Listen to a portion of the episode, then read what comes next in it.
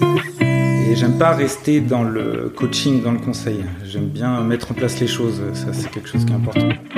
Mon poste ne doit servir au final à rien. Je suis Pierre L'Hôpitalier, cofondateur de Kaibi, société spécialisée dans le digital et le développement applicatif. Ces 15 dernières années, j'ai eu la chance de rencontrer de nombreux CTOs et talents du monde de l'IT qui le sont devenus. Aujourd'hui, je leur donne la parole et ils nous donnent leur vision.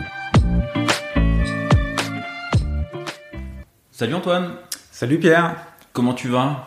Eh bah, dans ces temps un peu euh, difficiles, je vais, ma foi, très bien. Bon, bah écoute, ça, ça, me fait très plaisir de te voir. Plaisir partagé, Pierre. Parce que ça fait, euh, bah, ça faisait un an et demi, deux ans, je pense qu'on s'était pas vu, euh, qu'on s'était pas vu en vrai. On s'est appelé, on s'est fait une petite visio il n'y a pas si longtemps que ça, mais euh, bah, en vrai, ça, ça, fait plaisir. Ça me fait plaisir de te recevoir et de te présenter rapidement. Voilà, pour moi, tu es un petit peu un caméléon de l'IT. Donc je pense que ça, va intéresser pas mal, les auditeurs. Bah, caméléon de l'IT parce que tu te présentes en fait euh, aujourd'hui euh, et souvent euh, comme un développeur déguisé dans un costume de CTO, lead, archi avec à multicasquette et tu sais te fondre dans différents environnements, différentes expériences avec différents costumes, un peu un l'Arturo Brachetti de l'IT. Donc c'est en quoi ça, me fait plaisir qu'on se voit aujourd'hui pour que tu nous expliques comment tu euh, bah, comment tu fais pour enchaîner des postes euh, qui vont avoir des casquettes assez différentes, qui vont de l'e-tech, euh, archi, CTO aujourd'hui, et quand on s'est connu, encore d'autres casquettes avec des rôles un peu transverses au niveau bah, porteur d'offres, expertise, agilité, avec des casquettes du coup un petit peu commerciales. Euh, voilà, voilà, voilà. Comment, moi, ça serait, ça serait ma première question.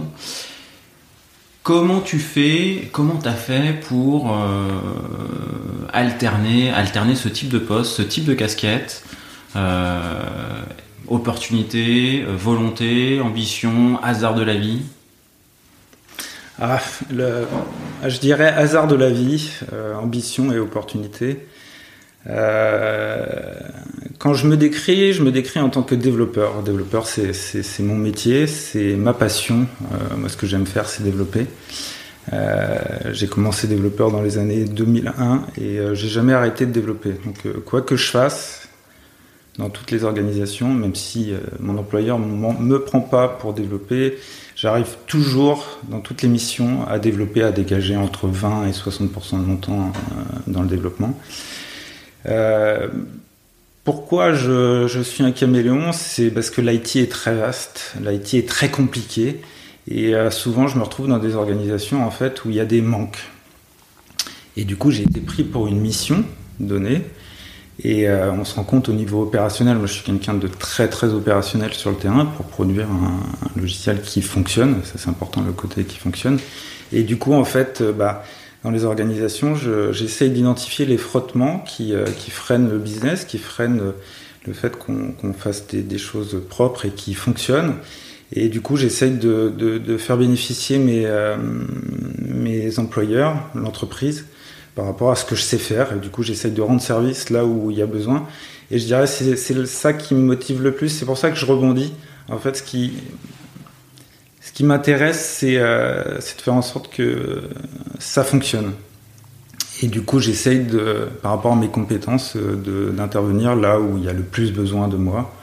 Euh, donc du coup, bah, souvent les organisations ont besoin toujours de se réorganiser. Du coup, bah, j'essaye de, de, faire en sorte qu'on s'organise mieux. Du coup, bah, j'interviens en coaching agile. Tu parlais de coaching agile, bah oui, c'est du coaching. Euh, du coup, comme je m'expose généralement, bah, il y a des postes à prendre. Euh, et du coup, en fait, comme je propose des choses, bah, après, il faut implémenter en fait l'organisation. Donc, euh, du coup, bah, ce qui se passe, c'est que du coup, je me retrouve souvent chef d'une partie, puisque en fait, il faut mettre en place ce que j'ai proposé. Et, j'aime pas rester dans le coaching, dans le conseil. J'aime bien mettre en place les choses. Ça, c'est quelque chose qui est important. Du coup, je suis obligé de prendre le rôle. Euh, pour que pour faire avancer mes idées. Et pourquoi je suis souvent sur des postes qui ne sont pas des développeurs c'est bah, j'aime bien implémenter les choses. Du coup, quand il y a quelque chose qui fonctionne pas, un frottement à résoudre, bah, je mouille le maillot, je vais avec les équipes et du coup je prends le poste pour, pour faire avancer les choses. Et après, du coup, la, phase d'après, c'est qu'une fois que l'organisation est en place, je me retire. Euh, je me retire. Euh, je me retire parce qu'en fait, il y a des gens qui, du coup, le, poste, les postes en question, ils sont bien cadrés, ils sont bien ciblés. Du coup, on peut recruter. Euh, le périmètre, il est bien défini. Et du coup, je me retire pour résoudre un autre frottement, puisque ce frottement-là, il est résolu. Ça roule. Quand tu dis tu te retires, tu, tu, t'en vas de la société où tu es ou tu, ou tu, te retires du, frottement identifié dans la mission où tu étais pour aller euh, où tu es? Pour aller euh, porter secours euh, sur un autre pan de l'activité chez, chez, chez, chez, ton client C'est ça. je me retire pour aller sur, travailler sur d'autres frottements. Euh, c'est pour ça que quand, quand, quand je me présente. Cette, discussion va vraiment porter à conclusion. Non, en fait, quand, quand je définis une organisation, euh, par exemple, là, je suis CTO, euh, CTO du produit, donc je dirige toute la RD d'une société qui s'appelle Cadensis. Et euh, quand je définis mon poste, je définis euh, mon poste sur le, fait que mon poste ne doit servir au final à rien. Du coup, je fais tout en fait pour que mon poste en fait ne serve à rien je considère qu'une bonne organisation est une organisation où les, gens sont complètement autonomes sur leurs tâches et que les chefs ne doivent, au niveau opérationnel, ne servir à rien et travailler uniquement sur la vision. Et une fois que tu arrives à, ce doux rêve, parce que c'est compliqué hein, d'arriver à, ça, et bah du coup on peut se concentrer sur la vision et euh, du coup, euh, une fois que j'ai mis en place ces organisations qui roulent, les gens ils sont autonomes en fait sur leur poste. Euh, il y a des reportings qui, qui, qui, arrivent automatiquement. On les challenge automatiquement sur des objectifs. Et du coup, ça me permet de garder beaucoup de temps pour faire mon, mon vrai métier, c'est-à-dire du dev. Donc dans mes équipes, je me garde toujours une petite partie. Alors c'est pas avec eux euh, parce que sinon j'embête trop mes développeurs. Et puis comme je suis le chef du coup je ne pas je suis pas le bienvenu des fois dans, les, dans, dans, mes équipes pour travailler avec eux. Et du coup je me garde toujours des, du développement à faire sur des sur des, projets des petits sujets à part qui euh, qui contaminent pas les équipes. Quand, quand, tu prends le, le, quand tu passes les entretiens de recrutement pour le poste de CTO de Cadence 6 c'est des choses que tu, tu, expliques de la même manière qu'aujourd'hui, que, la partie de développement, c'est quelque chose qui sera important, parce que c'est tu te présentes comme un développeur, mais en, en, vrai, tu as des postes de, de, CTO et des postes à responsabilité technique. Est-ce que tu l'expliques euh, de, de, de, cette même manière-là, en fait? Honnêtement, honnêtement, honnêtement en première intention, non, euh, parce que je suis. Euh, sinon, le, mon interlocuteur me prend pour un extraterrestre et je suis pas retenu. Euh, mais l'idée, l'idée est là, quoi. Donc, peut-être mes futurs employeurs, il faut pas qu'ils nous écoutent. Mais euh, oui, je considère qu'une bonne organisation, en fait, c'est quand le, chef n'intervient pas dans les équipes, que les gens ils sont autonomes. Euh, L'IT est très compliqué. Euh, du coup, je considère que le chef, en fait, doit être incompétent sur le poste des, des, gens qu'il qu a sous lui, puisque si on ne peut pas tout maîtriser, c'est un monde de spécialistes.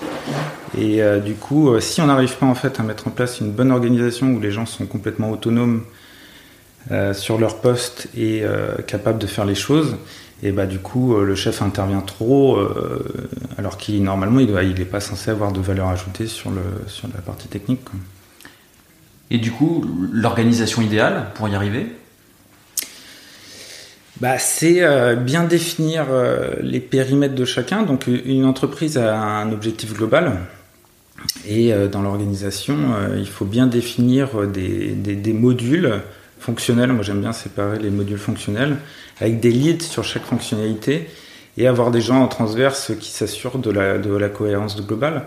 Mais du coup, une bonne organisation, en fait, c'est une organisation où chaque périmètre est bien défini, euh, avec suffisamment de, avec un périmètre qui est pas trop vaste pour que les gens ne se perdent pas et qui soient euh, bien dans leur poste pour qu'ils puissent apporter un maximum de valeur à l'entreprise et qu'il n'y ait pas de frottement entre les euh, les, différents, les différentes personnes. Euh, ce que je constate, c'est souvent l'organisation, les gens, ils se marchent dessus, il y a des combats politiques, il y a des combats euh, d'ego, euh, et ça, en fait, on le résout euh, par rapport au, en bien en définissant le rôle et la mission de chaque, de chaque équipe euh, dans, leur, dans leur domaine. Et donc, du coup, j'essaye de, séparer le, les, équipes par domaine fonctionnel pour qu'ils se marchent pas dessus et pour qu'ils connaissent bien leur périmètre. Et puis, quand on y arrive, c'est juste génial, quoi. Enfin, de voir les gens travailler en osmose, utiliser leurs compétences euh, et, qui travaille tout seul sans qu'il y ait aucune intervention du, chef. C'est juste un, régal de les voir travailler et c'est là que les gens s'épanouissent et qu'ils apportent toute la valeur à l'entreprise.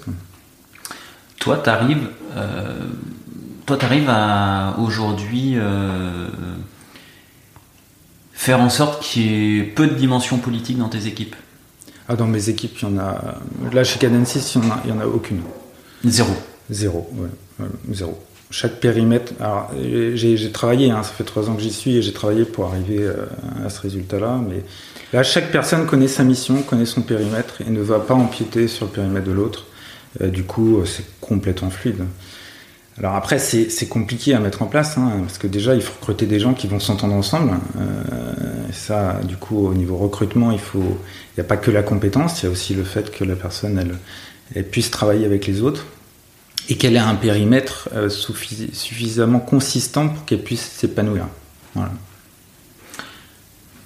Bon, je, profite de la perche que tu me tends euh, pour, aborder la, problématique de recrutement. Euh, quelle est une des clés de ton organisation Recruter la bonne personne qui va s'entendre avec les autres et avec lesquels il n'y aura pas de frottement, ni relationnel, ni sur les périmètres d'intervention. C'est. Est-ce que c'est quoi ta stratégie pour recruter? À, la fois de, sourcing, à la fois euh, de process d'entretien Est-ce que tu as des petits tips de recrutement? Est-ce que tu as des questions, euh, des questions qui tuent ou la, question rédhibitoire? Euh, C'est quoi les clés pour passer l'entretien chez Cadence 6 Alors déjà, les, clés pour qu'une intégration soit réussie, il faut que l'équipe dans laquelle la personne va, intervenir, il faut que l'équipe soit d'accord pour prendre cette personne. Parce que sinon, euh, si on leur impose une personne, ça ne va pas marcher. Donc les, tips, euh, bah, pour entrer chez moi, il faut être déjà, il faut aimer son métier. Euh, je pense que l'IT est un monde qui évolue tout le temps. Du coup, la personne, elle a des compétences de base qui vont lui permettre de faire son travail, mais surtout sa capacité à apprendre et sa capacité à progresser est certainement le plus important. Et du coup, une personne qui n'aime pas son métier, euh, par définition, euh, va avoir une courbe de progression qui va être moins grande que celui qui aime son métier.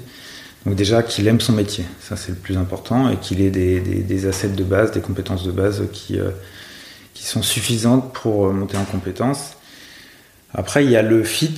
Euh, ça, j'ai pas trop de tips là-dessus. Hein. C'est euh, voir s'il y a un bon feeling ou pas. Euh, en fait, dans le parcours de l'entretien, généralement, je commence à discuter avec la personne. je, je pose des questions bateau. Et par rapport à ce qu'il sait faire, après, je zoome sur une compétence qu'il a et jusqu'à arriver à un point où j'essaye de le je veux dire, de le piéger entre guillemets. Euh, en fait, on ne peut pas tout connaître, donc à un moment donné, la personne ne va pas connaître la, question sur laquelle je pose. Et là, en fait, euh, ce que j'essaye de déterminer, c'est si la personne déjà est, euh, est transparente. Ça, c'est important dans ma relation avec lui. C'est-à-dire, j'aime pas les, gens qui cachent les choses. du coup, j'aime bien les gens qui sont transparents. Du coup, s'il me dit déjà qu'il ne sait pas, et après, en fait, je cherche à savoir quelle est la méthodologie qu'il va savoir pour euh, apprendre, pour euh, résoudre ce problème. Donc, euh, après un, entretien, ce qui est compliqué dans l'entretien, c'est qu'on n'a jamais assez de temps en fait pour faire l'entretien. Moi, j'aimerais bien avoir des entretiens où, où je fais du dev avec la personne, où j'ai des cas pratiques. Et après, le, problème que j'ai, c'est que pour bien recruter, il faut que je vois sur un poste 5-10 personnes. Donc si je consacre euh, une journée pour chaque personne, euh, je m'en sors pas. Tu fonctionnes pas au coup de cœur, ça peut pas t'arriver de rencontrer euh, une personne et, et puis c'est une évidence.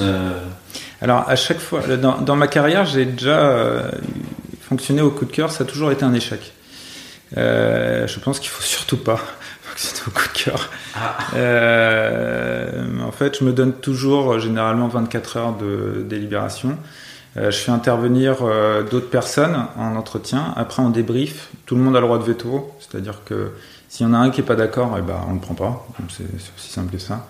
Donc tout le monde a son mot à dire et tout le monde a le veto dans le, dans le, dans le parcours. Après, ce que j'aime bien faire, c'est des tests. Il y a des, euh, il, y a des, il y a des logiciels qui nous aident à faire des tests techniques. Euh, ça, c'est pas mal parce que ça nous, fait permet, ça nous permet de, de gagner du temps en tant que recruteur, même si les candidats détestent ça. Tu, tu utilises quoi? Alors ça fait longtemps que j'en ai pas utilisé malheureusement, donc euh, aujourd'hui j'en utilise plus, mais. Euh, c'est quoi Coding Game? Oui, Coding Game, des Coding Game, etc. C'est pas mal, mais, euh, mais, après les candidats ils aiment pas trop. Mais... Tu, tu pas peur des fois de perdre des, des, très bons candidats qui justement sont sursollicités et qui qui vont pas avoir le temps de faire 5 Coding Game et quand, qui, qui, qui, vont faire un, mais que voilà, qui feront pas le tien parce qu'ils en ont déjà trois à faire. Oui, tu as raison. Et je le fais pas à tous. Toutes les personnes ne le font pas. Non, en fait, euh, euh, un bon recrutement, c'est surtout mon réseau. C'est-à-dire que si, si déjà j'ai travaillé avec la personne, bah, c'est le top parce que j'ai aucun risque. Mais surtout si euh, au fil de ma carrière, j'ai des personnes en qui j'ai une très grande confiance. Et du coup, si cette personne me dit que l'autre personne est bonne, j'ai j'ai dérisqué 80% de mon, recrutement, c'est très clair. Donc j'aime beaucoup m'appuyer sur mon réseau pour, euh, pour recruter et d'avoir des recommandations, c'est euh, très important. Donc pour ces gens-là, pour les bons profils qui viennent de mon réseau, euh, je, bypass, le coding game parce qu'en fait cette partie-là elle est déjà, elle est déjà dérisquée. Après si une personne a, a fait un projet open source, du coup je vais aller voir son code, donc j'ai pas besoin de faire de coding game. Euh, du coup, s'il est très actif dans la communauté open source, j'ai pas besoin de faire coding game puisque son, travail est public et du coup, je peux, le voir. Après, euh, je fais aussi euh, des cas pratiques, c'est-à-dire que je, demande à la personne de, de, coder quelque chose sur son ordinateur et du coup, en, paire, on discute de l'algorithme, etc. Et ça, du coup, ça dure une demi-heure et c'est très rapide. Donc, généralement, en fait, j'aime bien coder avec la personne pour bah, pour voir son niveau et on détecte beaucoup de choses en faisant une demi-heure de, codage sur un algo simple Ok, donc si on résume, ta recette c'est t'appuyer sur le réseau, euh, un process en plusieurs entretiens qui implique ton équipe et des gens qui aiment leur boulot et qui, qui vont être transparents. Ouais, et qui fit avec l'équipe cible. Ouais, c'est pour ça que tu, t'impliques plusieurs membres de l'équipe euh, euh, pendant le process de recrutement. Tout à fait. Alors après, sur les tests techniques, j'ai euh, généralement dans l'organisation, j'ai, un lead tech ou un architecte qui est, qui est, chargé justement de, valider la, la, compétence technique de la personne. Donc je délègue ça. Moi, je suis, plus, je suis plus haut au niveau organisationnel et feeling et, budgétaire aussi, bien sûr. Ok, ok, ok. Euh, Bon, je, me rends compte qu'on n'a pas présenté véritablement ton poste actuel et Cadensis. Euh, donc aujourd'hui, tu es, CTO et un petit peu plus que CTO de, de Cadensis. Est-ce que tu, peux bah, peut-être nous expliquer euh, Cadensis, c'est quoi et c'est quoi, qu'est-ce que ça fait aujourd'hui, quelle est la, taille de l'équipe que, tu gères, le périmètre que tu gères et l'organisation que tu as mise en, en place en fait? Alors Cadensis, c'est un, c'est une filiale de Renault avec une capitalisation 100% de Renault.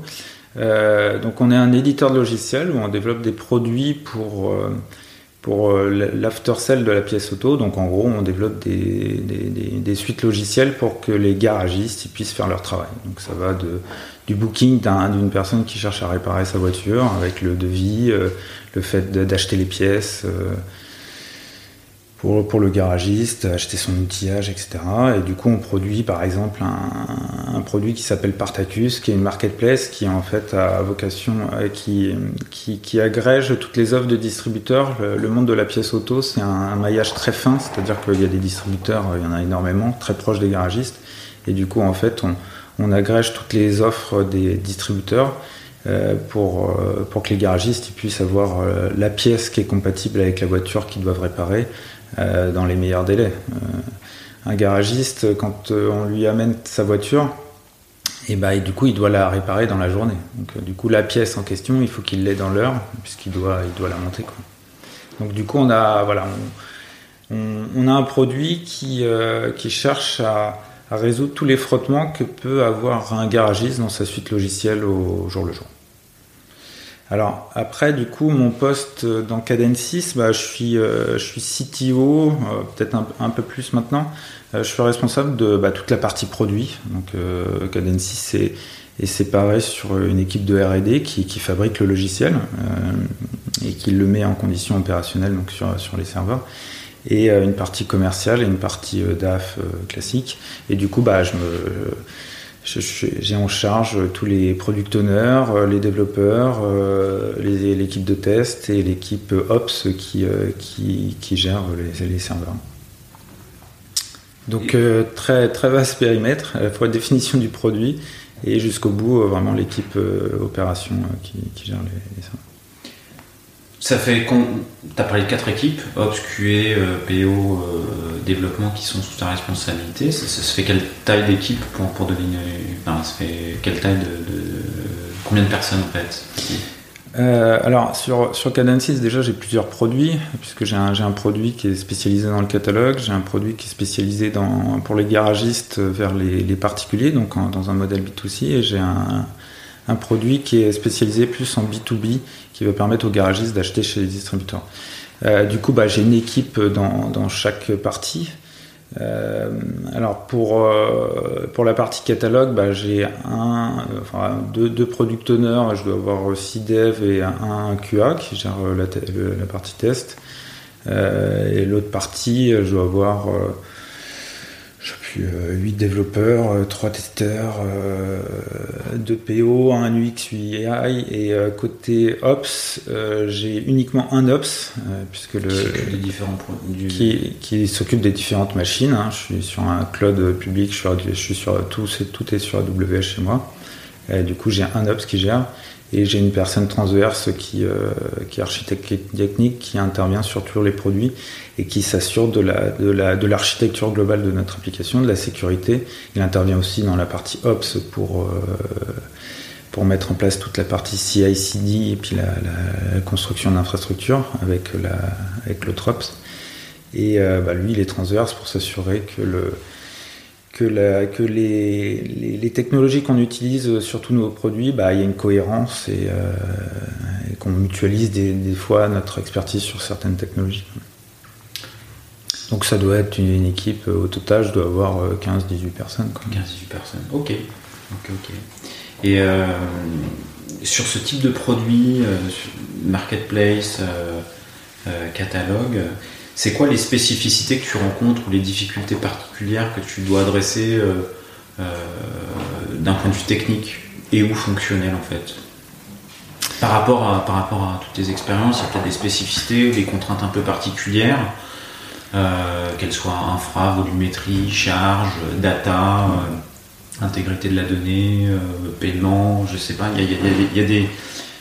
Est-ce qu'il y a des contraintes particulières qui est fortes alors, on a les contraintes classiques d'une marketplace euh, où on doit acheter des choses. Euh, après, la, spécificité de Cadency, c'est qu'on est sur un marché qui est, très vieux. Euh, il y a des voitures depuis très longtemps.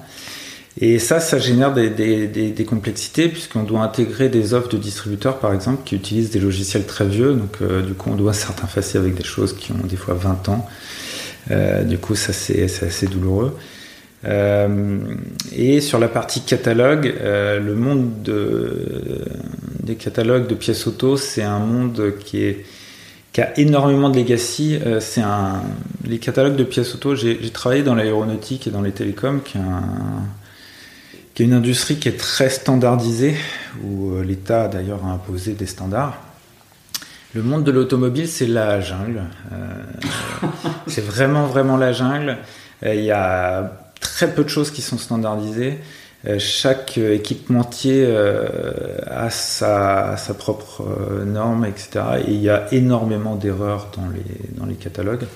Donc ça, c'est le challenge, en fait, dans ce monde-là, le plus compliqué. C'est pour répondre à la question quelle pièce se monte sur quelle voiture Répondre à sa question, c'est un enjeu qui est juste colossal. dans la profession, il y a énormément de retours, c'est-à-dire qu'un garagiste, en fait, euh, aujourd'hui, pour euh, être sûr que la pièce elle se monte vraiment sur la voiture, euh, des fois il en, commande 2-3 et du coup c'est catastrophique puisqu'il y a un nombre de retours qui est, qui est juste énorme. Et du coup on travaille là-dessus sur les sur le fait qu'un garagiste, et eh bah, lui dire que cette pièce elle se monte vraiment sur cette voiture, bah, ça c'est notre enjeu. Quoi. Et euh, du coup, techniquement, comment tu réponds à cet enjeu? Enfin, comment tu comptes Enfin bon, tu y réponds déjà, mais comment tu il y a des solutions euh, du futur, de l'avenir euh, que, que tu envisages pour y répondre encore mieux? Oui, alors historiquement, comment il résolvait il, il, résout toujours ce problème? C'est qu'en fait, il y a des vieux, il y a des il y a des vieux garagistes ou des vieux spécialistes de la pièce qui, connaissent les catalogues depuis 30 ans et qui savent dire que cette pièce elle se monte là. Donc la, connaissance en fait elle est dans ce milieu-là, elle est, euh, souvent humaine. Et donc, euh, bah, du coup, ce que j'essaye de faire, ce qu'on essaye de faire dans, nos équipes, et on va y arriver, faut pas que je dise que j'essaye, ce qu'on fait aujourd'hui, on y arrive plutôt bien, je suis assez content du résultat, c'est qu'en fait, bah, on se dote d'outils de data, de machine learning, en intelligence artificielle, où bah, les vieux, ils nous donnent la vérité sur le catalogue, telle pièce, elle se monte, et on essaye de trouver, euh, du coup, via des algorithmes, euh, donc on utilise Apache Spark, par exemple, qui nous permet de, de faire ça, euh, via des algorithmes qu'on éprouve, hein, j'ai un data scientist qui est, qui est, qui est dédié à ça, euh, grâce à la vérité que nous donnent du coup les, les, les vieux qui connaissent la vérité, et bah, du coup on arrive à utiliser les nouvelles technologies d'intelligence artificielle pour, euh, bah, pour deviner la vérité grâce à la vérité qui nous est donnée. Voilà. Donc la, la, vérité, elle est intergénérationnelle finalement. C'est ça, tout à fait. Mais euh, l'IT a énormément évolué, donc aujourd'hui on a des, des, des, des capacités au niveau technologique qui sont juste fabuleuses par rapport à ce qu'on avait il y a 10 ans. Quoi. Et, et les algos, euh, les, les algos que vous utilisez, c'est vous qui les, euh, c'est vous qui les pondez ou, euh, ou ton data scientist qui éprouve des modèles déjà existants et vous voyez un petit peu comme, comment ça fonctionne et prenez le meilleur? Ah, on réinvente pas la sauce, on, on, applique des algorithmes existants et du coup okay. euh, on challenge pour, euh, par rapport à la vérité justement, euh, nos vieux barbus qui, qui, nous disent si on est bon ou pas et du coup il y a des algorithmes, on a un scoring du coup euh, qui nous dit si, si notre la fiabilité de notre information. Donc des fois on est sûr à 90% que cette pièce se monte sur cette voiture, des fois on est sûr à 99,9% et on essaye d'arriver au 100%. D'accord, pour toi, le, côté IA, euh, algo, euh, c'est un peu les enjeux, les enjeux que tu vas avoir, c'est l'utilisation de l'utilisation d'IA pour, pour, pour, pour, améliorer euh, tes softs. Ah oui, sur la partie catalogue, c'est très très clair. Un garagiste aujourd'hui, pour, pour acheter une pièce, il doit utiliser 8-10 outils différents. Nous, chez Cadency, ce qu'on qu cherche à avoir, c'est qu'il n'utilise qu'un seul. Quoi. Seul outil. Donc du coup, on, on, prend le meilleur des mondes et on fait tourner les machines pour euh, faire le recoupement entre le meilleur des mondes pour trouver le bon résultat. Quoi. Et est-ce qu'il y a d'autres enjeux forts euh, à venir, euh, cette année ou dans les années à venir, ou d'autres problématiques, enjeux techniques que tu, que tu rencontres euh, d'un point de vue infra, d'un point de vue réseau, d'un point de vue sécurité sur la marketplace, j'imagine qu'il y, a des choses auxquelles il faut faire attention. Oui, bah on a tous les enjeux d'Amazon hein, sur des sites publics hein, qui sont ouverts. Ça, cette partie-là, j'ai, euh, j'ai, un architecte qui gère cette partie-là, donc euh, je suis assez serein sur la partie euh, sécurité, puisque j'ai vraiment des, gens très très compétents dans mes équipes qui l'adressent. Je suis assez serein là-dessus. Euh, par contre, la, la, la, partie où. Vous avez mis quoi en place pour, pour sécuriser enfin, Il y a des choses classiques bah, que vous avez oui, Sur la partie euh, B2C, on utilise WAF qui, qui permet de sécuriser euh, tout ce qui est hacking, etc. Enfin, en fait, on respecte tous les, les standards et les, les guidelines de, de, notre profession. Du coup, on, on réinvente pas la sauce, on essaye de, de bien appliquer les, les guidelines qu'il y a dans, au niveau sécurité. Après, la sécurité, c'est, on n'est jamais assez, assez sécure, mais à un moment donné, il faut que la personne puisse utiliser l'outil. Euh, du coup, bah, on monitor. Euh, on, s'appuie beaucoup sur, euh, sur le cloud public Amazon Web Service, qui est, qui a une stack logicielle qui nous, qui nous, qui nous aide énormément euh, par rapport à ça. Du coup, bah, on respecte leurs guidelines et, euh, et les best practices en termes d'architecture logicielle. Euh, Il y, a, il y a des services AWS qui, qui, que- qui sont peu utilisés, que vous utilisez, que vous trouvez. Enfin voilà, s'il y avait des conseils de petits de, de- de services AWS que vous utilisez, que vous trouvez bien? Ah bah déjà nous on construit toute l'infrastructure via de l'infrastructure as code qui nous permet d'avoir une infrastructure qui est, qui est bien construite et qui est, qui, qui est bien définie au niveau euh, sécurité. Euh, dans AWS, en fait, dès qu'on met en place une, ressource, donc une, une machine, un serveur ou un service, en fait, bah, il faut ouvrir uniquement les accès à, l'autre service qui va les utiliser. Du coup, c'est très cloisonné. Et euh, bah, du coup, il faut faire, euh, très attention sur euh, l'ouverture de, chaque service.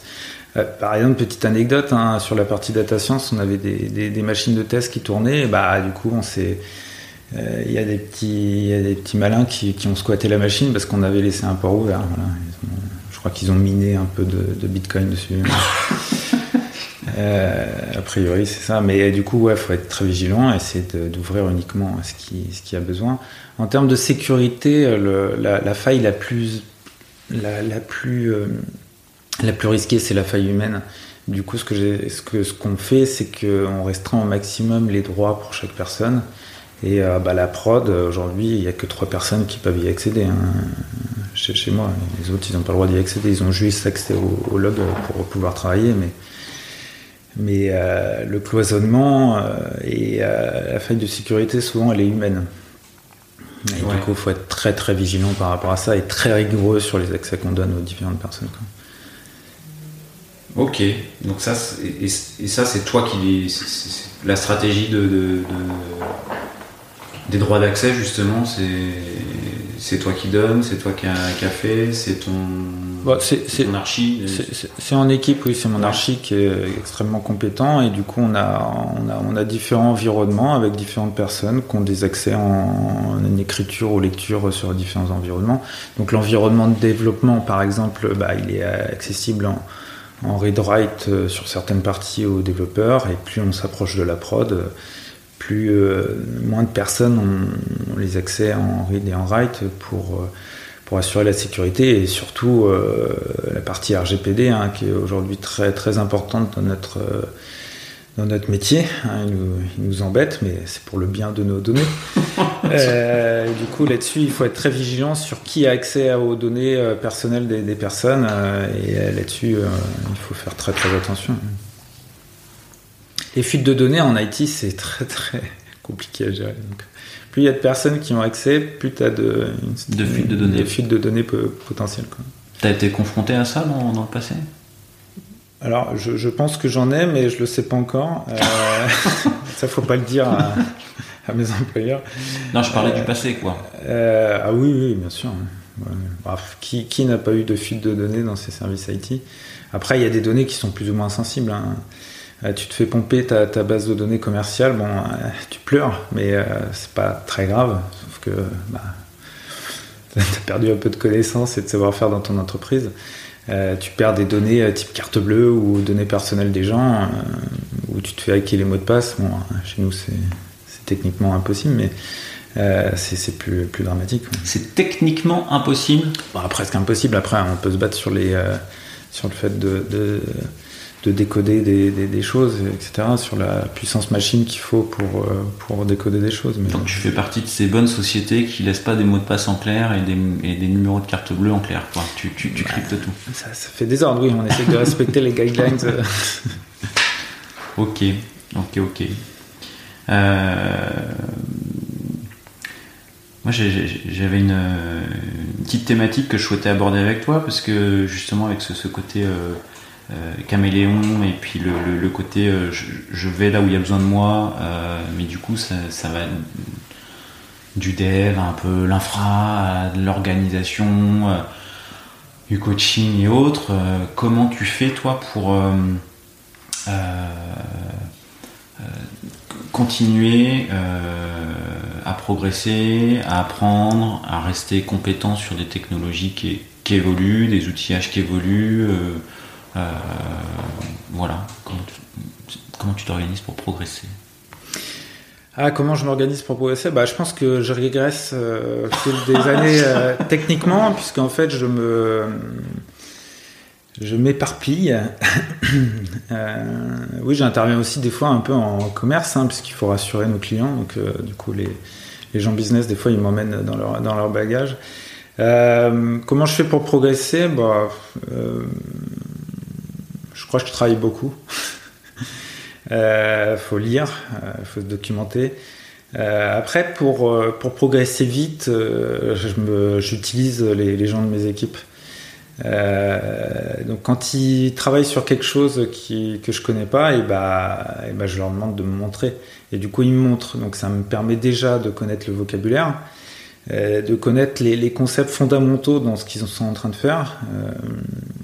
Et du coup, ça me permet du coup d'être crédible euh, au moins sur la partie euh, wording et sur la partie euh, de base par rapport aux, gens que je rencontre.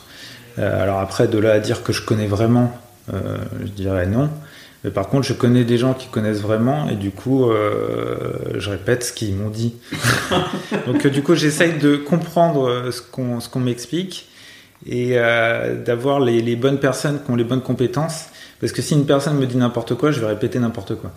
Euh, et grâce à ça, du coup, j'arrive à avoir une cartographie assez, fine des différentes technologies, architecture, euh, complexité.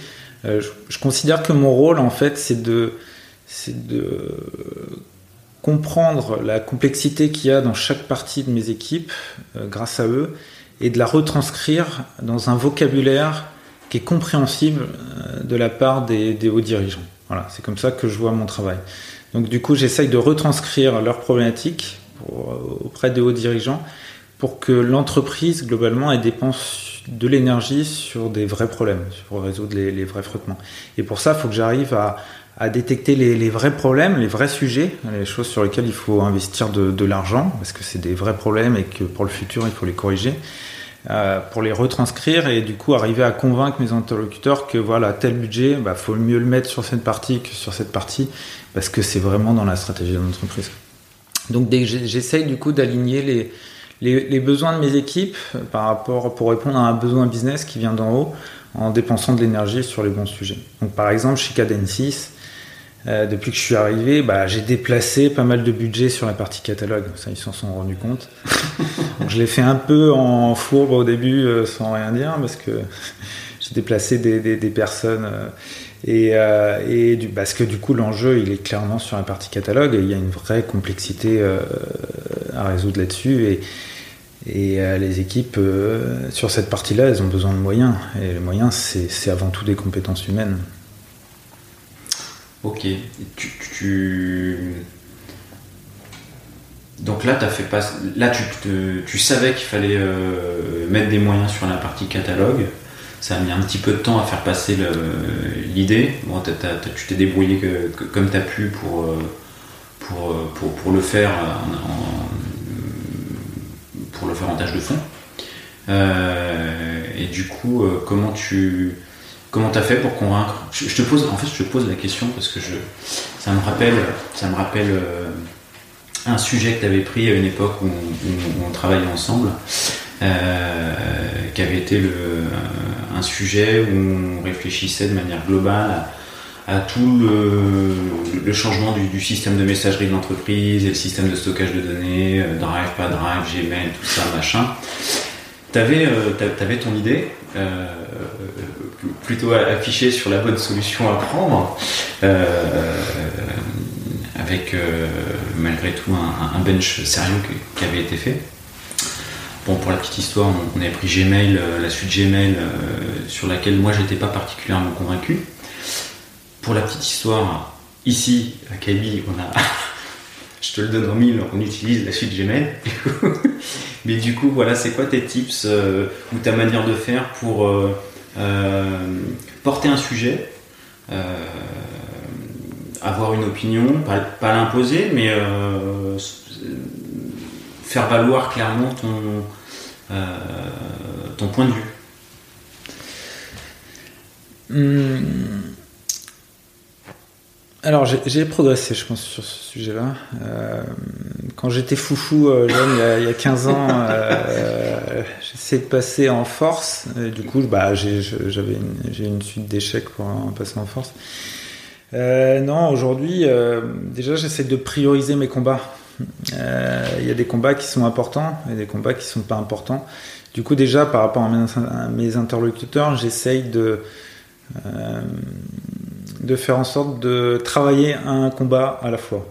Euh, pourquoi? Parce que si je travaille tous les, sujets de fond euh, qui sont potentiellement conflictuels euh, en parallèle, bah, du coup je, suis blacklisté hein, puisque je passe pour la personne qui est, qui, est, chiante avec qui on ne peut pas travailler, c'est pas le but. donc déjà j'essaye de prioriser mes combats, donc généralement je mène un combat à la fois, donc ça c'est le premier tips. Et du coup, euh, dans une organisation, bah, on n'est pas tout seul. Donc, euh, bah, pour, euh, pour faire passer ses idées, bah, à l'époque où on travaillait ensemble sur l'histoire de Gmail, j'essaye de contaminer des gens. Donc j'essaye de voilà j'ai une idée et ça je conseille à tout le monde de le faire hein, pour si dans votre organisation vous avez envie de que, que votre idée est-ce que vous pensez être bien euh, soit appliqué dans l'organisation, bah, il faut, sauf si on est le grand chef euh, qui, euh, qui, prend la décision de façon unilatérale et qui l'impose à tout le monde. Bon, j'ai des doutes hein, si les, les, personnes ne veulent pas le faire, au final ça marche pas, hein, ce qu'il a dit le grand chef. Mais, mais du coup, l'idée, en fait, j'essaye de contaminer des, j'essaye de trouver des amis, en fait, qui, qui, qui, qui, vont porter à ma place l'idée. alors après, en cherchant des amis, des fois, je me rends compte que mon idée, elle est mauvaise. Donc déjà, c'est un premier filtre, puisque oui, toutes mes idées sont pas bonnes. Donc du coup, bah, j'essaye de parler de, cette idée et je valide en fait mes hypothèses par rapport à cette idée avec, euh, mes collègues. Et euh, quand je vois qu'il y a des bons retours, euh, bah, du coup, je contamine plein de personnes. Et après, du coup, je réfléchis à comment on la mettra en place. Et euh, bah, du coup, euh, aujourd'hui, c'est plus facile puisque comme je suis au comité de direction, bah, du coup, après, j'amène mon idée.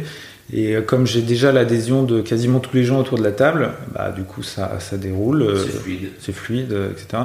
Mais on travaille pas tout seul. Donc, pour mettre en place quelque chose, il faut, que, il faut embarquer les gens. du coup, il y a beaucoup de pédagogie.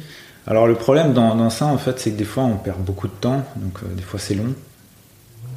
Mais quand on y arrive, on est content. Donc là, sur, euh, c'est ce que je dis à mes équipes. Hein, quand je suis arrivé chez Cadency, j'avais euh, j'avais 6-7 euh, sujets abordés. Par exemple, sur la partie infra, avant, on avait 3-4 personnes Ops qui travaillaient sur la partie infra et ça marchait pas, puisqu'en fait, on construisait l'infra à la main. Bah, sur ce sujet-là, voilà, j'ai mené une bataille sur le fait qu'on utilise du cloud formation, de l'infrastructure as code, et du coup l'infrastructure maintenant elle se crée toute seule. C'était du on-premise euh, avant que euh, bah, en fait, on était sur le cloud mais sans l'utiliser, donc on était, on avait des machines dédiées. Euh, ah D'accord. oui, oui, oui, c'était. Vous, étiez sur AWS, enfin c'est AWS le système? Oui, c'était, on était sur AWS, mais on utilisait des, machines dédiées, euh, des EC2 dédiés, où on faisait tout à la mano euh, sur un, un Linux à l'ancienne. Et du coup là-dessus, voilà, c'était un combat. Euh, bah, j'ai mis, je crois que j'ai mis deux ans à, résoudre ce problème-là. Des fois, il faut un peu de temps, mais il y avait beaucoup de travail et, depuis, ça, ça roule quoi on n'a plus de problème. Bon, bah, du coup, c'est pas bon pour les ops, hein, cette histoire, parce que je suis passé de 4 à 1 en personne qui s'occupe de ça, mais du coup, ça me permet de, travailler d'autres sujets, comme le catalogue, par exemple. Donc, du coup, je déplace le budget, voilà. J'essaye de faire en sorte de. en, termes de en termes de coût AWS, bon, là, en termes de ressources euh, pour gérer l'infra euh, en interne, tu as divisé le coût par 4, mais la facture euh, AWS, elle, a fait quoi elle? Bah, Elle est restée constante bizarrement parce qu'en en fait avant on avait tous sur euh, tous les services ils étaient obligés par des machines du coup on devait acheter des très très grosses machines. Non là je suis sur une facture AWS de 11 000 euros par mois.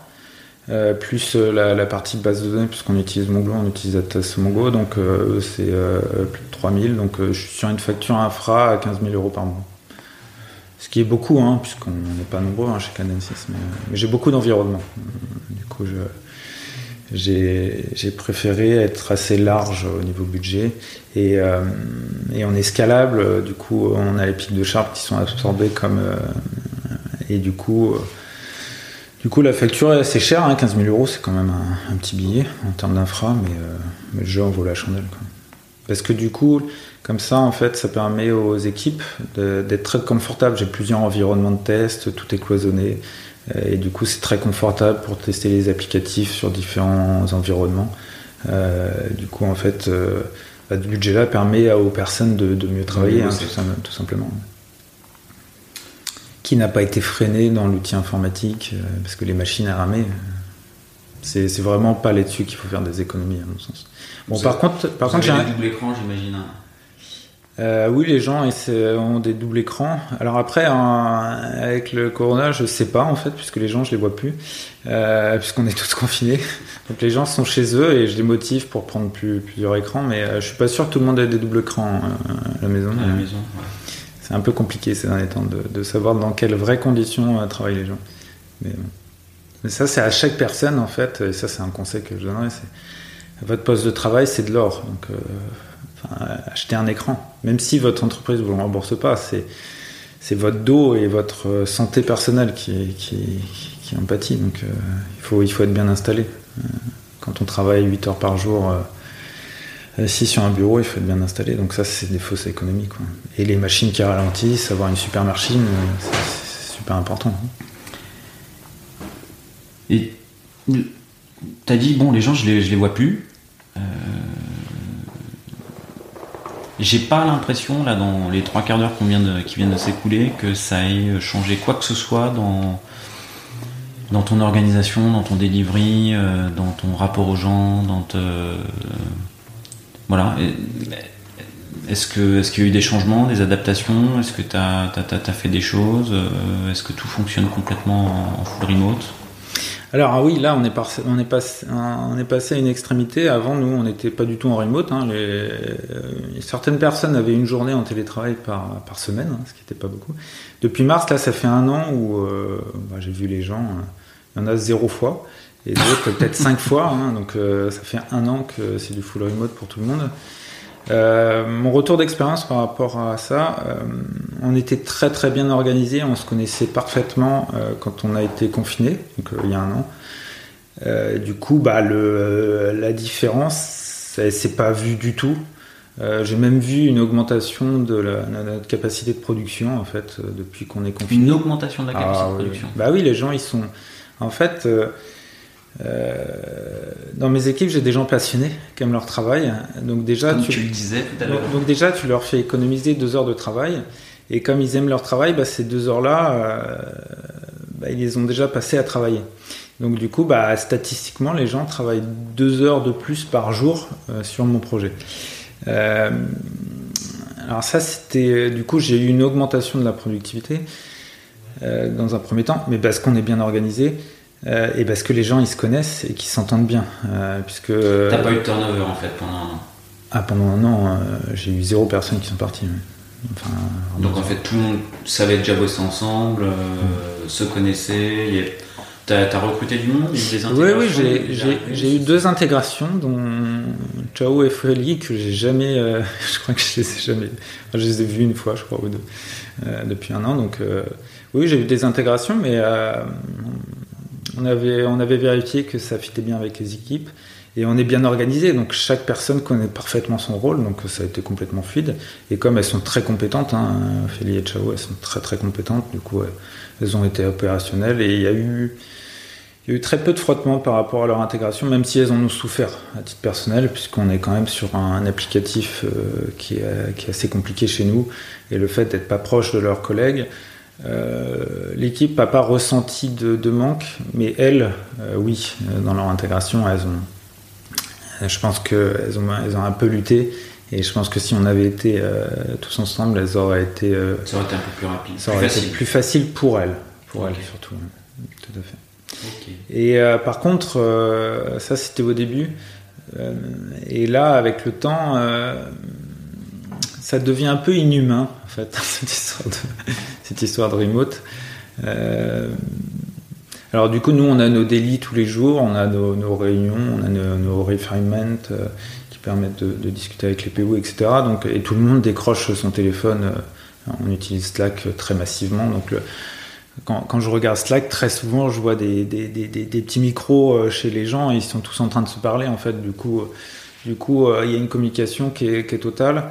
Mais après, on remplacera jamais le fait de se voir, surtout sur la partie créativité. Euh, dans la partie euh, production, ça va. Sur la partie production, si tu es bien organisé, ça va. Mais sur la partie créativité, tout ce qui se passe quand les gens ils, discutent ensemble, euh, ce qui, qui vont créer, imaginer vraiment l'intelligence collective, bah ça on, part, on perd forcément parce que, parce que toutes ces discussions de machine à café où on refait le monde, elles n'existent pas. Il n'y a pas si longtemps que ça je sais plus à qui, j'ai euh, dans des boîtes qui se font des, cafés, euh, des cafés visio en fait. Hmm. Bah, on essaye de faire ça aussi. Hein. On avait des apéros visio. Ouais, ça, c'était le premier confinement. Tout le monde en a fait beaucoup. Mais des, des, cafés visio, euh, j'ai pas encore entendu ça. Euh, T'en fais pas? T'en fais toi? Non, non, j'en organise pas. Au premier confinement, euh, on a essayé d'organiser des, des, types café visio, etc. Mais en fait, on a, on a arrêté. Euh, pendant un moment, j'avais ouvert une, une, salle machine à café virtuelle. Euh, et en fait, les gens n'y allaient pas. Parce qu'on on se parle déjà beaucoup. En fait, il y a déjà beaucoup de cérémonies qui sont organisées dans la semaine. qui permettent aux gens de, de, discuter, cadrer, et du coup, en fait, on n'en a, on en a pas besoin. Il y a un autre truc que je faisais avant en management, euh, c'était les one-to-one, c'est-à-dire des points individuels avec, euh, avec chaque personne de, mon équipe. J'essayais de faire toutes les deux semaines, trois semaines. Euh, et en fait, bah, ça fonctionne tellement bien que les gens ils m'ont dit qu'il fallait que j'arrête. en fait, ils ont plus besoin de me parler. Et, et du coup, tu refais du dev. Et du coup, je refais du dev. Mais c'est ce que je leur dis en fait. Mon objectif, moi, c'est de refaire du dev. C'est pas de, de, gérer le fait que de leur dire ce qu'ils ont à faire, ils savent très bien ce qu'ils ont à faire. Euh. Ok. Après, j'ai, en ce moment, par exemple, j'ai peu de temps de faire du dev. Hein. Enfin, il y a des. Il y a des combats. Il y a des combats, voilà. Il y a des frottements. En ce moment, j'ai trop. Et si tu veux, je te parle du, principal frottement que j'ai en ce moment qui va ah te bah, surprendre. Ouais. Parce que je suis assez transverse. En fait, le, le plus grand frottement que, que je rencontre dans ma carrière, c'est les problématiques d'onboarding. C'est-à-dire qu'on fabrique un produit, notre produit, il, est, il a beau être le, le, le meilleur qui soit, si tu ne te préoccupes pas de comment tu vas euh, onboarder tes clients dans cet outil, ou si tu le fais mal cette partie, en fait ton produit il a beau être le, meilleur qui soit, euh, tu es, voué à l'échec. Et c'est là-dessus que je suis aujourd'hui, c'est mon, mon, combat. comment on onboard les gens rapidement sur la plateforme pour, euh, pour avoir du succès, quoi, tout simplement. Et il y a de l'onboarding à venir. Ah bah oui, on a plein de garagistes qui, qui vont nous rejoindre, qui, qui nous rejoignent tous les jours. Oui, bah on doit être scalable, donc on doit, doit prendre des milliers de garagistes euh, dans les mois qui viennent. Donc euh, ouais, ça fait du monde à onboarder sur la, sur la, plateforme. Puis on, va, on se déploie dans toute l'Europe, donc euh, ça va faire du monde. Il y a intérêt qu'il n'y ait pas trop de frottement, parce que sinon... Bon, ça, ça, ça a l'air d'être des, des, des challenges sympas à venir. Euh, je vais passer du coq à l'âne.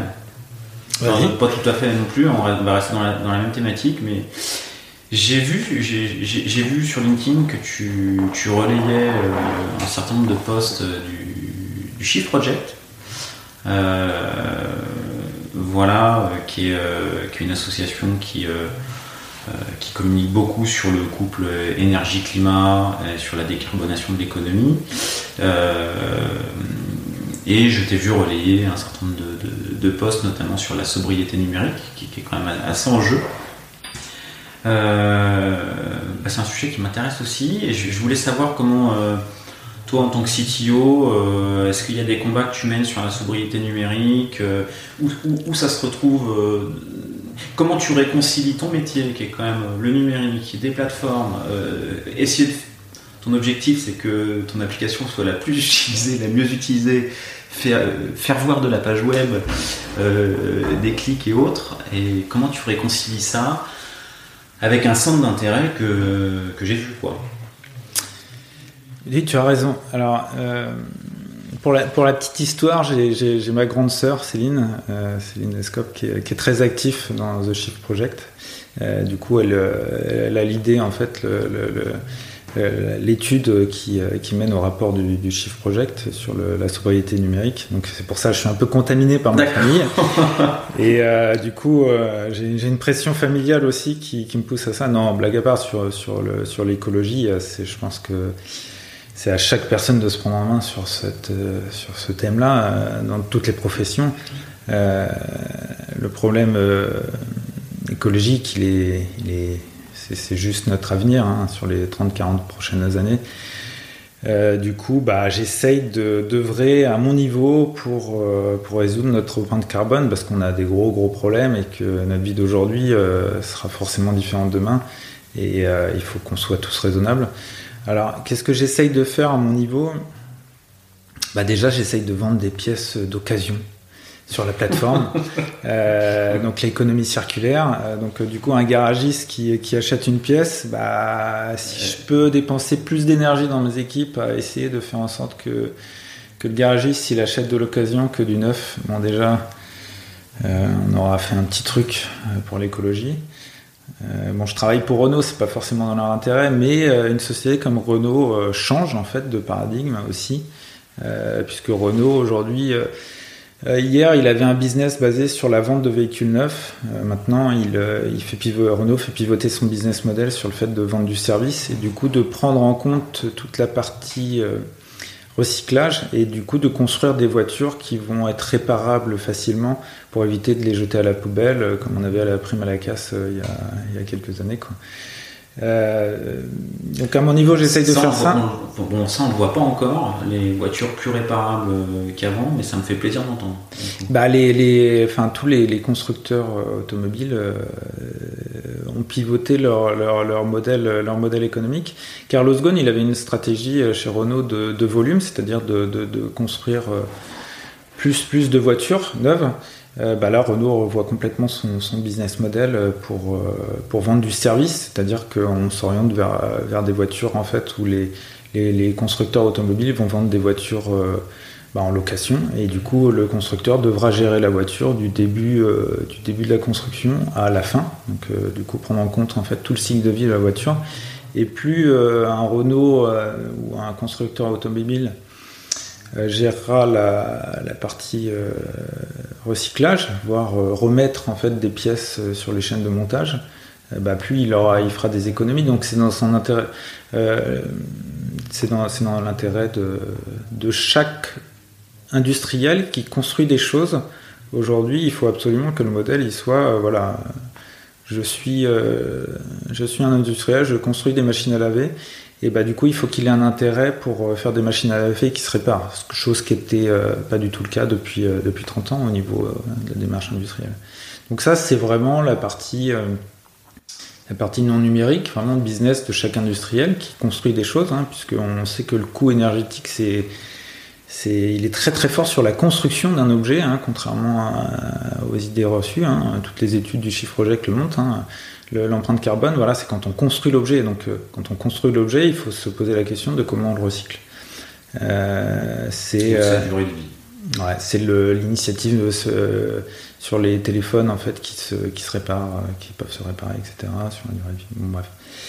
Et euh, du coup, à mon niveau, sur le numérique, ah bah, sur la numérique, on est catastrophique. Alors là, on est nul, nul, nul. en termes euh, écologiques, sur le numérique, on est nul. Du coup, toi, est-ce que tu as des. La notion de, je sais pas, green code ou, euh, ou, une infra qui serait un petit peu plus économe en énergie haute, est-ce que tu fais des choses? Est-ce que tu as identifié des axes? Est-ce que c'est compatible avec une vision économique? Voilà. Est-ce que tu as mis en place des, trucs? Est-ce qu'il est y a des axes? Alors j'ai mis en place des, petites choses. Euh, par exemple, on éteint les machines la nuit qui servent à rien euh, chez nous, comme on éteint la lumière. Ça paraît bête, mais euh, voilà, maintenant on éteint les machines qui servent à rien la nuit et le week-end. Par exemple, ça c'est ce que j'ai mis en place. Ouais. après, c'est, c'est, on, est, on, est, on est très très mauvais parce que ça va, ça va à l'opposé en fait de, de ce qu'on nous demande en IT. C'est ça le ah problème. En fait, l'IT aujourd'hui, par exemple, c'est avoir beaucoup d'outils d'analyse sur l'utilisation de ton, de, ton, de, ton, de, ton, produit. Donc là, ça fait en fait que quand on regarde l'énergie qui est dépensée quand une personne va sur, sur un site web, en fait, on a tellement d'outils qui traquent ce que fait la personne qu'en fait, on dépense plus d'énergie, enfin, voire deux, trois fois plus, à traquer la personne qu'à rendre le service. C'est, tu, tu l'as mesuré ça? Ah bah oui, oui c'est, catastrophique. C'est trois fois plus d'énergie ah à bah traquer bah oui, parce qu'en fait, le service. Chaque clic, chaque clic de la personne est stocké dans des bases de données pour analyser, pour faire des recoupements. Après, on parle, ça, ça rentre dans des bases de données big data qui sont énergivores, comme je sais pas quoi, où on recoupe de la donnée. C'est catastrophique en fait. C'est tous les outils d'analyse de, comportement dans les outils informatiques en fait crament une énergie pas possible dans les serveurs. Enfin, je te dis, euh, pour délivrer un service, on dépense beaucoup plus d'énergie à, loguer, à analyser le comportement, etc., qu'à rendre le service en IT. Donc ça, c'est la première chose. Et honnêtement, au quotidien, c'est compliqué. mis en place une stratégie de log un petit peu plus euh, mesurée, du coup, parce qu'on n'est pas obligé de tout loguer, en fait. Hein. Bah, on essaye, mais honnêtement, c'est compliqué. Hein. parce que du coup, euh, les, les marketeurs, ils veulent utiliser le nouvel outil qui, euh, fait euh, parler les données. Du coup, tout ça ça, crame une énergie pas possible. Hein. du coup, j'essaye de faire des choses, mais honnêtement, on a la vie dure. Hein. Faire de l'écologie aujourd'hui dans les startups du numérique, avec toutes les nouvelles technologies qui sortent, qui crament une énergie pas possible et qui sont super bien. Euh, c'est compliqué de résister. Hein, parce qu'en plus, si tu veux, on a des, des enjeux qui sont business. Donc, euh, de se couper d'un outil. Aujourd'hui, le problème, c'est que l'énergie coûte rien. Enfin, on va se leurrer.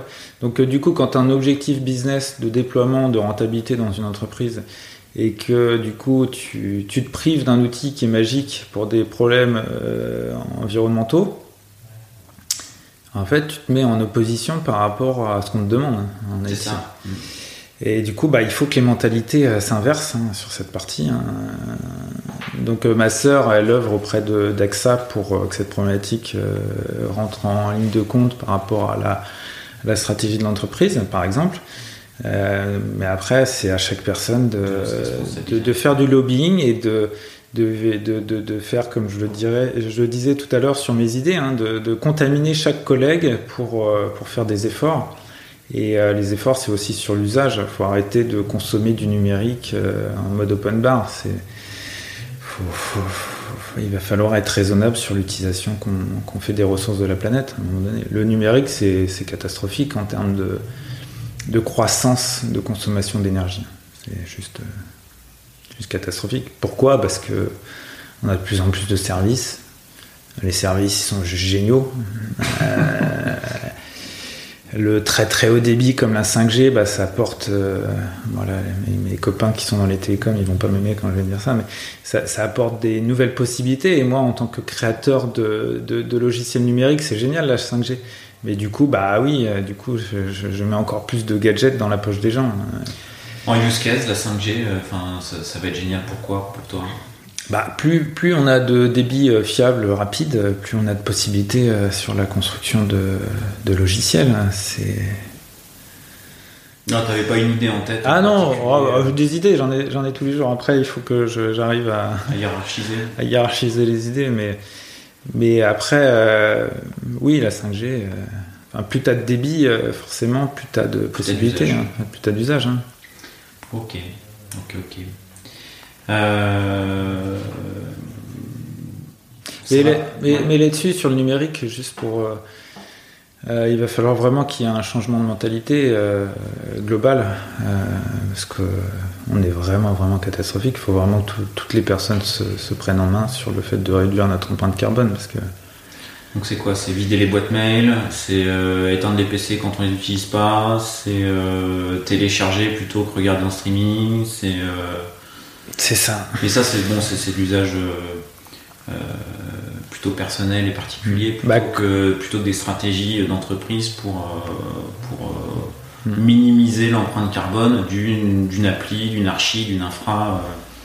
L'infra que tu, choisis sur AWS, est-ce que qui est du coup plus des machines dédiées mais des machines plus à la demande, c'est mieux du coup? Ou pas? AWS n'est pas reconnu pour ses efforts en termes d'écologie, à ma connaissance. Euh, en fait, c'est des sociétés qui font du business. Donc je pense que tant qu'elles sont pas contraintes euh, et que l'énergie sera à foison pour ces boîtes-là, je pense qu'on n'y arrivera pas. Euh, mais après c'est compliqué parce qu'ils sont ils sont attaqués sur leur. Euh, enfin, c'est un coût de faire de l'écologie. Enfin, étant donné que l'énergie est gratos aujourd'hui ou quasiment. Hein, quel intérêt aurait un industriel au niveau économique à faire, des économies Donc AWS c'est pas bon hein, là-dessus.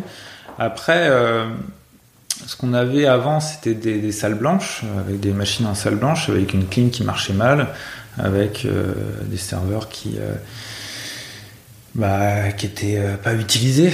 Donc j'ose espérer que les qu'on utilise mieux les machines qui sont dans les data centers, mais comme on a plein de machines à disposition qui sont vraiment pas chères, au final, bah, on en utilise trop.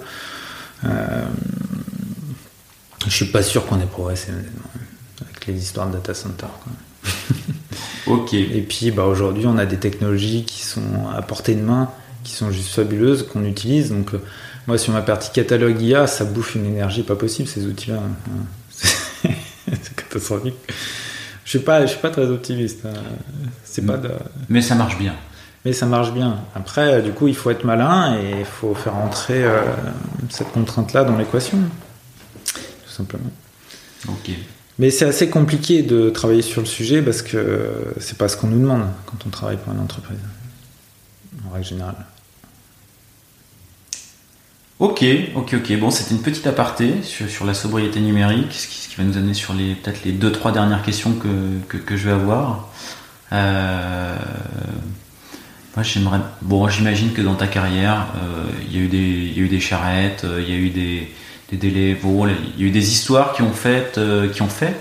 Bah, peut-être passé une nuit blanche professionnelle, euh, une nuit à travailler. Est-ce qu'il y en a, il y en a une ou deux que tu pourrais nous raconter? Sur les surcharges de travail? Ouais. anecdote, ta dernière nuit blanche professionnelle. Euh, alors déjà, j'essaye de ne pas en avoir. Euh, je considère que le meilleur rythme de travail, c'est ce que je répète à chaque équipe. Euh, j'arrive pas trop mal à le mettre en place dans mes équipes, pas trop pour moi. En agilité, on dit que le meilleur rythme de travail, c'est celui qu'on peut reproduire à l'infini. du coup, je considère que trop travailler, c'est mal. Et du coup, sur le moyen long terme, c'est pas bon. Après, à titre personnel, je suis très exposé j'ai beaucoup de pression euh, que j'essaye d'absorber pour que mes équipes travaillent dans de bonnes conditions. Du coup, oui, euh, j'ai, des fois des, coups de chaud. Euh, la dernière, c'était oui sur le, notre outil de CRM. il fallait absolument donner des nouveaux prospects aux, commerciaux. Donc du coup, je leur ai importé une base la dernière fois la nuit. c'était lundi soir. parce ah, c'était il y a 4 jours. Ouais, alors là, là je l'ai fait euh, pas. Parce que sinon, les gens, ils, ils avaient plus de travail le lendemain. Euh, donc je le fais vraiment quand il y a des gens qui peuvent plus bosser et qui bossent dans des mauvaises conditions. Mais c'est pas l'idéal, j'essaye de l'éviter au maximum. Après, depuis, par contre, depuis, euh, depuis le, début du confinement, là, depuis un an, je travaille beaucoup trop. Hein. C'est très difficile de. Quand on est passionné et qu'on travaille à la maison, c'est très difficile de, de bien organiser sa vie personnelle et sa vie professionnelle. Et euh, bah, là-dessus, j'ai encore des, progrès à faire, hein, parce que c'est pas, pas terrible. Ça, Donc euh, voilà, pour la dernière anecdote, c'était lundi soir et ouais, j'ai dû importer des nouveaux. Euh, sinon, personne pouvait. Sinon, ils pouvaient pas travailler le lendemain. C'est ça. Et tu parlais de stress. Je te vois pas comme quelqu'un d'ultra de, stressé ou quelqu'un qui qui gère pas la pression, euh, enfin qui a du mal à la gérer, c'est quoi tes euh, c'est quoi tes tips pour justement gérer la pression, euh, gérer le stress, déconnecter, peut-être d'autant plus difficile justement quand on est au home office. ah bah tiens, je m'arrête, je, passe dans la salle d'à côté, mais en fait le stress il est toujours là. Donc, enfin, il n'y a pas eu de sas, quoi. C'est quoi tes, c'est quoi tes, tips? Alors mes tips, c'est de, c'est mon organisation. Euh, j'essaye de tout faire, tout faire pour qu'on n'ait pas besoin de moi. Et à partir du moment où, euh, tu te rends pas indispensable dans une organisation, quel que soit ton poste hein, d'ailleurs, euh, bah déjà tu as beaucoup moins de stress, puisque tu sais que, que ce travail-là, bah, tu n'es pas le seul à porter dans l'organisation. et du coup, comme en fait je traite beaucoup de sujets et que j'ai un champ d'action qui est très très vaste, bah, mon tips en fait c'est d'avoir des gens sur qui compter, euh, une organisation qui roule, et du coup de ne pas porter moi-même les projets, les, sujets, mais d'avoir des, personnes qui sont mandatées pour le faire, et du coup de me retirer en fait des, sujets. Euh, plus tu es haut placé dans une organisation, euh, bah, plus il faut savoir bien s'entourer, et du coup bah, c'est ça mon type, c'est bien m'entourer, d'avoir des gens de confiance qui sont compétentes, et du coup bah, j'ai beaucoup moins de problèmes, et si j'ai pas de problème, j'ai pas de stress en fait tout simplement. Une organisation qui roule, c'est une organisation où j'ai zéro stress. Hein. Le seul stress, c'est. Et euh, c'est le cas. Et tu arrives à le mettre en place tout le temps alors aujourd'hui, euh, dans mes équipes, c'est le cas, hein, puisque j'ai des équipes extraordinaires. Euh, merci. du coup, ils m'enlèvent énormément de stress. Non, là où j'ai plus de mal, c'est par rapport à mes donneurs d'ordre. Euh, puisque là, il faut que je cadre beaucoup de choses, puisque ça a beaucoup changé euh, chez Cadensys, la, la gouvernance. Euh, du coup, le stress, c'est plus les, gens du haut, mes, chefs, qui, me le mettent que, mes équipes. Mais comme j'ai une super équipe qui, qui envoie du lourd, du coup, ce stress-là, il, il, est anecdotique. Il est anecdotique. Alors non, mais j'ai pas dit que mes chefs étaient méchants, hein, attention, hein, j'ai pas, pas, dit ça. Mais oui, du coup... Ils ont des attentes. Mais ils ont des attentes et comme en fait on a changé de gouvernance, euh, bah, du coup j'ai une nouvelle organisation, une nouvelle façon de travailler, euh, process. Et à Cadensis on fait du produit, juste pour la petite histoire par rapport à ça. Et euh, du coup bah, j'ai mon combat d'aujourd'hui c'est de d'expliquer à nos clients que Cadensis on fait du produit et pas du projet et du coup il faut qu'ils rentrent dans un le produit qu'on leur, qu'on leur met à disposition, bah, il peut évoluer dans leur sens ou pas d'ailleurs. Euh, et que j'ai plusieurs clients et que et que quand on fait du produit, on fait pas du projet, donc euh, le, livrable qu'on leur fait, bah, il n'est pas que pour eux. Donc euh, voilà, c'est le combat que je mène aujourd'hui. Ok. Est-ce que est-ce qu'il y a une question que tu aurais aimé que je te pose et que je t'ai pas posée? Ah, c'est une question que tu aurais aimé que je pose. Bah, je trouve que. On a bien balayé Non, on a, on a bien balayé. Peut-être euh, qu'est-ce que j'aimerais faire plus tard. Ouais. Ah, c'est quoi ton ouais, dans, dans le. Ouais, peut-être que, ce que. Quel est mon rêve en fait? Ouais. Bon, je, suis je, suis aussi un rêveur. Et, alors, ça, serait quoi euh, ton, ton, prochain rêve? Ah, bah, mon rêve depuis. Euh, depuis 10 ans, c'est de créer ma, mon produit, d'avoir ma boîte avec mon associé Guillaume. Parce que du coup, j'ai essayé de créer des, euh, des startups. Bon, j'ai toujours échoué, rassurez-vous, comme la plupart des, gens qui créent des startups sur, sur le monde du numérique. Et euh, bah, mon rêve, c'est de ne pas échouer. Euh, du coup, c'est de réussir à créer une société sur un petit marché. Je ne cherche pas à avoir un gros marché. Du coup, à repérer un marché de niche, créer, mon, ma société, ma startup, mon produit, et, et puis en être fier. Et certainement avec un petit petit clin d'œil écologique, je pense, dans, ce produit pour euh, essayer de, mettre ma pierre à, l'édifice sur, euh, sur, sur notre empreinte carbone. Et euh, est-ce que est-ce que est-ce que c'est un appel aux investisseurs? Ah non non, j'ai pas besoin d'investisseurs.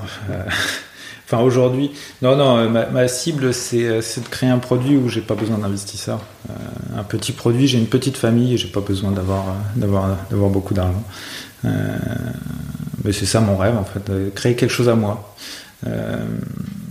Euh, dans ma carrière, j'ai créé des choses pour les autres. Euh, du coup, j'aimerais bien un jour créer un truc à moi. Enfin, à moi à 50%, parce que j'ai mon associé Guillaume avec qui on va faire un truc. Donc aujourd'hui, j'ai pas réussi, mais je désespère pas.